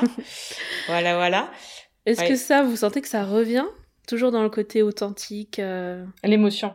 T'as les- euh, Non, mais tu, tu vis. euh, puis en plus, euh, si tu es dans un office religieux avec l'écho et tout, et le micro, moi, rien que d'y penser, t'as déjà le, t'as déjà des frissons là. Tu te dis ah, c'est trop beau quoi. Donc euh, ça, Mais je même pas que- forcément côté religieux, hein, cérémonie Non, laïque. non, oui, euh, cérémonie laïque. Non, ouais. je parle de le de bâtiment apporte une sonorisation, voilà, qui est en plus plus, qui est, qui est assez imposante aussi. Euh, dans des offices religieux, mais euh, mais oui non non en cérémonie laïque ça fonctionne très bien là on l'a c'est euh, là c'était dans un autre lieu et c'est c'est très c'est canon Et puis encore une fois, c'est c'est comme un peu le livre d'or audio, c'est-à-dire que c'est très très immersif pour les invités. Moi, je vois à, mon mariage pour le coup, euh, tu savais pas si t'étais à un concert ou si t'étais, tu vois, à, à une bénédiction. Enfin, je, je, je grossis un petit peu le trait, mais c'est tellement beau. Euh, les, les chanteurs sont, sont vraiment si talentueux et en plus de ça, ce qui est génial, c'est que tu choisis parmi un répertoire qui est assez large. Euh, tu peux très bien avoir euh, du One Love de Bob Marley, euh, comme le psaume de la création ou comme n'importe quelle chanson, euh, voilà, qui parlerait au couple. Et ça, je trouve ça génial pour le coup d'avoir une animation, tu vois, musicale qui reflète aussi un petit peu le goût des mariés, euh, plutôt qu'en fait d'avoir une, une espèce de piste qui tourne là avec un DJ, tu vois. Enfin, et, ça c'est pour toute création musicale hein. À partir du moment où tu as quelqu'un qui est en live que ce soit un saxo que ce soit euh, un duo folk euh, duo voix euh, guitare voix euh, ça, ça donne quand même beaucoup plus d'émotion. Il y avait un duo euh, sur You and Me Mm. Cisco et Clara. Ouais, t'as as quand même une ambiance qui est tout de suite, c'est palpable, c'est tu la tu la sens la musique quoi. C'est pas comme voilà une piste. Alors les DJ c'est- ils sont très bien. Voilà, il y avait aussi du un bar à vinyle. Bon ça c'est quelque chose, c'est pas forcément novateur, mais euh, parce que moi je, ça fait plusieurs années que j'en parle, mais c'est quand même très sympa aussi de se dire, c'est un peu le nouveau jukebox. euh, T'as tes invités qui vont choisir la musique à diffuser, tu sors le vinyle. Et maintenant, ils, ils ont des répertoires aussi qui se euh, qui changent. Là, on voyait, ils avaient euh, du Angèle, du Michael Jackson, mais ils avaient aussi du blues, des ils avaient tout tout type de musique quoi. Sauf du populaire, genre le très populaire Patrick Sébastien, c'est les sardines. Ils m'ont dit ça, vous trouverez pas ça chez nous. T'étais déçue? Ah, j'étais très déçue. Non, non, non. en plus, j'ai une histoire particulière, moi, avec Patrick Sébastien. Donc, du coup, euh, ma sœur qui refusait du Patrick Sébastien pour son mariage a eu du Patrick Sébastien à son mariage à cause du, du DJ. Donc, ça, c'est c'est l'anecdote qu'on garde, quoi. qu'on va pouvoir recommander tout de suite, du coup, Stéphanie, si tu veux donner son nom publiquement. Ouais. Bip Bip Exactement. Ok, dans les animations, on avait aussi une artiste portraitiste qui dessinait en live le samedi. J'ai oublié son nom, je l'ai pas retrouvé sur les publications là tout de suite, mais je les mettrai, euh, je la taguerai aussi si ça vous intéresse d'avoir la liste des prestataires. Euh, Est-ce que vous, avez déjà vu ça sur, le, sur vos blogs? Alors, sur mon blog, non, mais moi, j'ai vu à l'étranger. J'ai vu euh, une animation comme ça où tu faisais, où elle faisait le portrait de chaque, de chaque invité, un couple, avec une petite illustration à l'aquarelle minimaliste. Et c'est vu comme un petit cadeau euh, qui peut être offert après, ou ça peut faire aussi un petit livre d'or pour les mariés. C'est une, une nouvelle approche. Il y a des mariés qui arrivent demain dans le podcast et c'est un peu différent. C'est un cadeau que la mariée, enfin que les mariés ont eu, offert par la team d'honneur, je pense, ou quelqu'un de proche, peu importe. Un cadeau que eux ont reçu en amont du mariage et c'était une prestataire qui était offerte, qui arrivait du coup le jour J. Ils étaient au courant, je pense, la veille, donc vraiment la surprise. Au fait, on t'a offert quelqu'un qui va faire un portrait de vous en direct du mariage, tout au long du mariage. Donc c'était eux deux pendant la cérémonie. Elle s'est installée, elle a fait le dessin, tout ce qu'il fallait, et après, tout au fil de la journée, en fait, elle a complété jusqu'à offrir ça à la fin de journée aux mariés. Je trouvais ça très cool. Trop bien. Bah, J'en connais un autre aussi, qui n'était pas sur le salon. Je connais quelqu'un qui, qui faisait la, silhouette. tu sais, tu découpes la silhouette, ah le, le, profil, pardon. Et du coup, tu repartais avec ton. Chaque invité repart avec son profil découpé, euh, qui, est, euh, qui, est, assez marrant. Oui, oui, il y a des petites animations comme ça. Après, est-ce que ça va prendre euh, sur le marché? C'est, je sais pas. C'est, c'est toujours. on fait déjà un pas sur le cadeau d'invité, parce qu'on, par rapport à d'autres mariages, on, c'est pas encore énormément inscrit dans la majorité des mariages. Alors, est-ce que ça, les animations pour les invités le jour J, c'est en train d'arriver? Il faut une offre de toute façon. Après, à voir si ça, si ça prend et ça devient une énorme tendance. Euh. Vous avez vu, là, repérer d'autres exemples comme ça, des choses d'animation euh, originales ah, Moi, j'en ai vu une, mais c'était pas du tout sur le salon.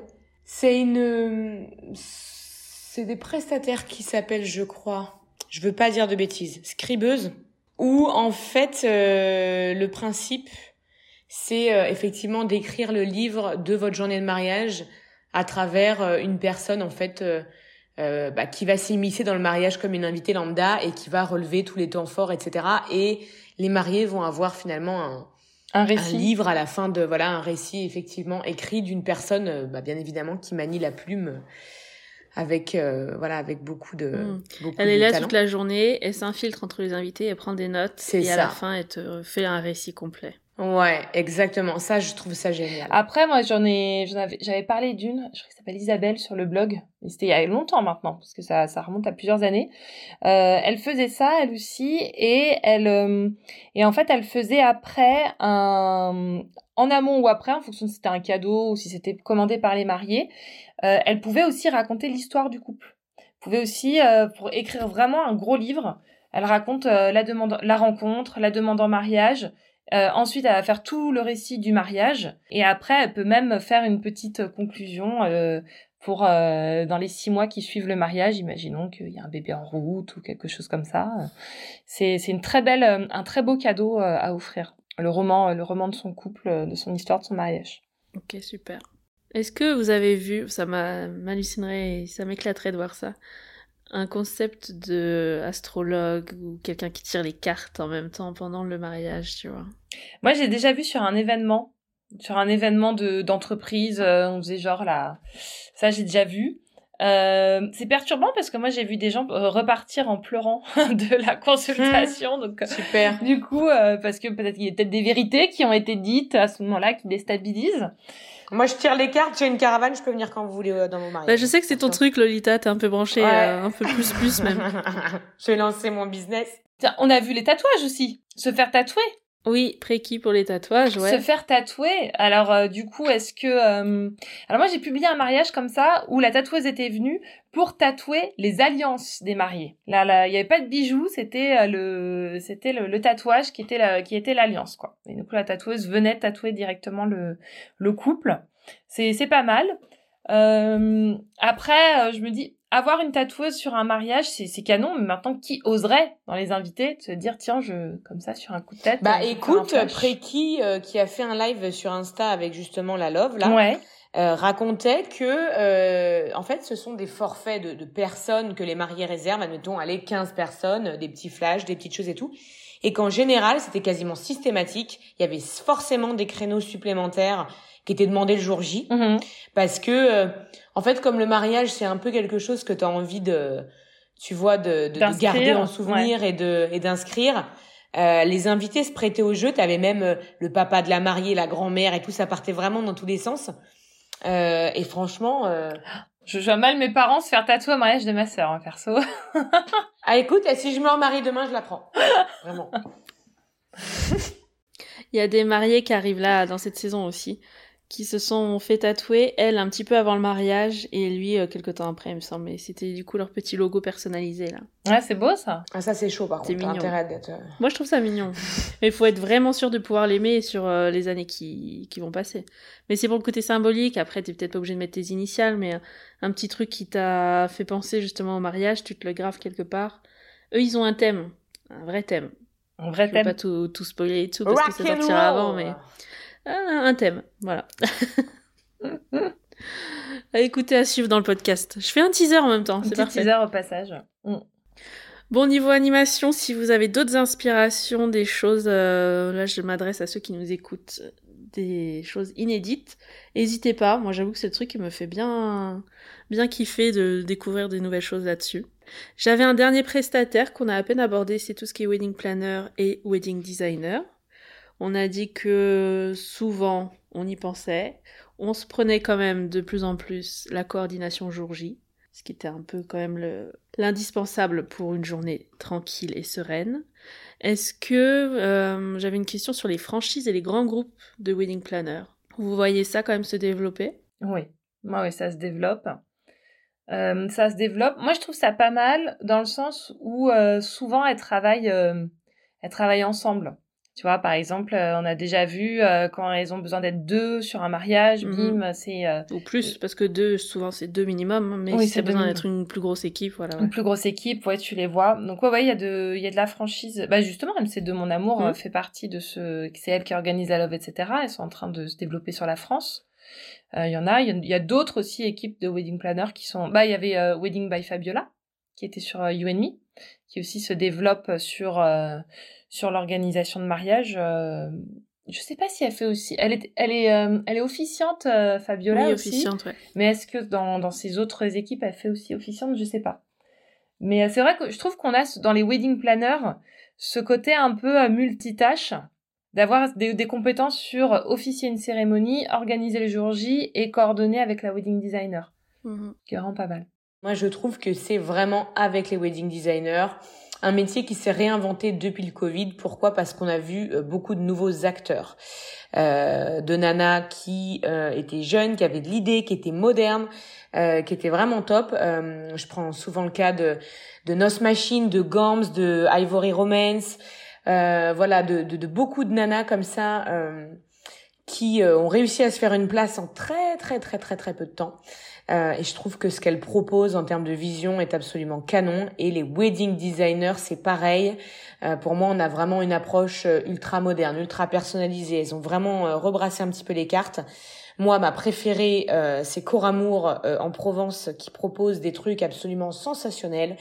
On a aussi Imaginary Design. Enfin bref, on a plein d'adresses comme ça sur toute la France de wedding designers euh, qui proposent des trucs juste hyper aboutis qu'on n'avait pas forcément ou alors vraiment euh, de façon euh, épisodique qu'on n'avait pas forcément, tu vois, ces dernières années.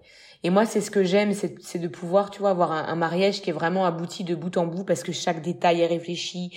Euh, vraiment, il y a de la recherche et tu sens qu'il y a quelqu'un derrière qui est venu aussi pour aider les mariés dans ce sens-là, quoi. Réexplique juste pour ceux qui rentrent vraiment dans le mariage là, tout juste. Wedding designer, elle t'organise pas la journée et le planning.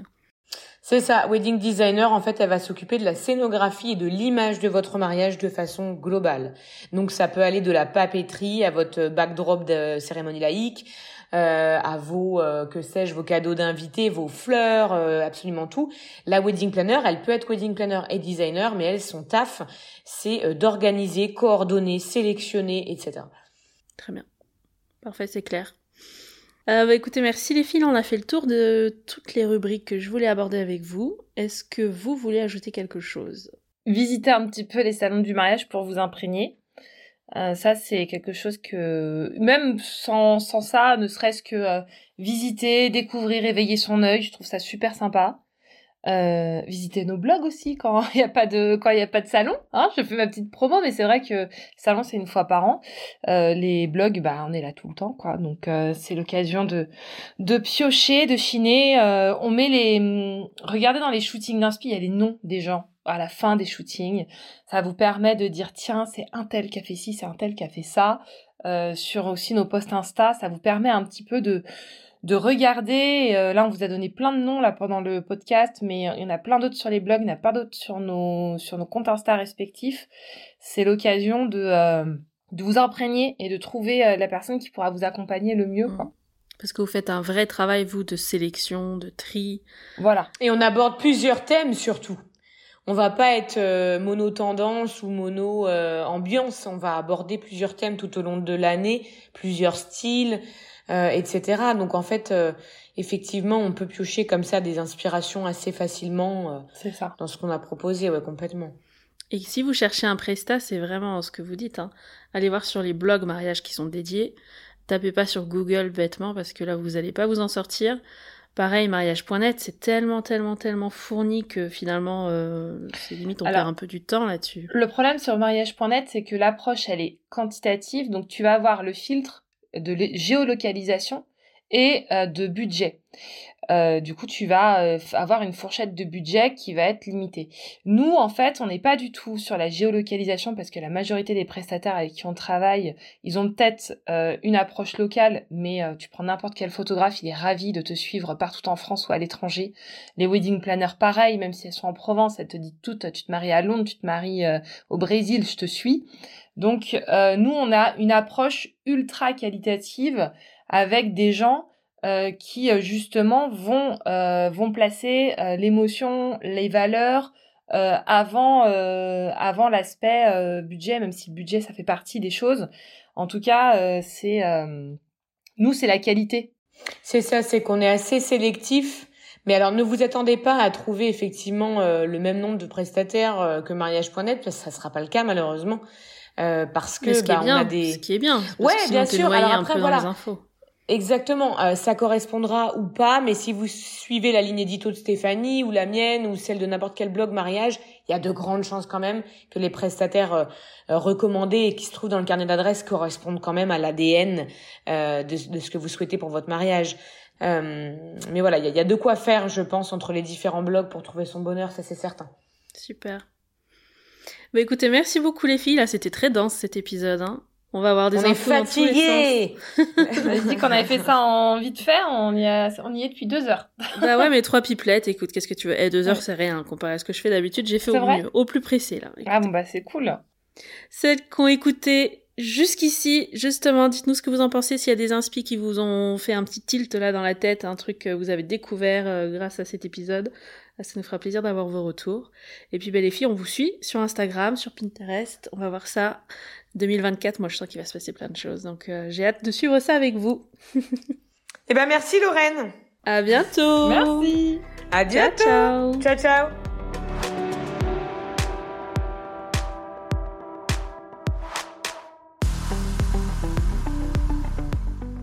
Et voilà, c'est la fin de cet épisode. J'espère qu'il vous a plu et qu'il vous aura donné plein de pistes d'inspiration pour vos préparatifs de mariage.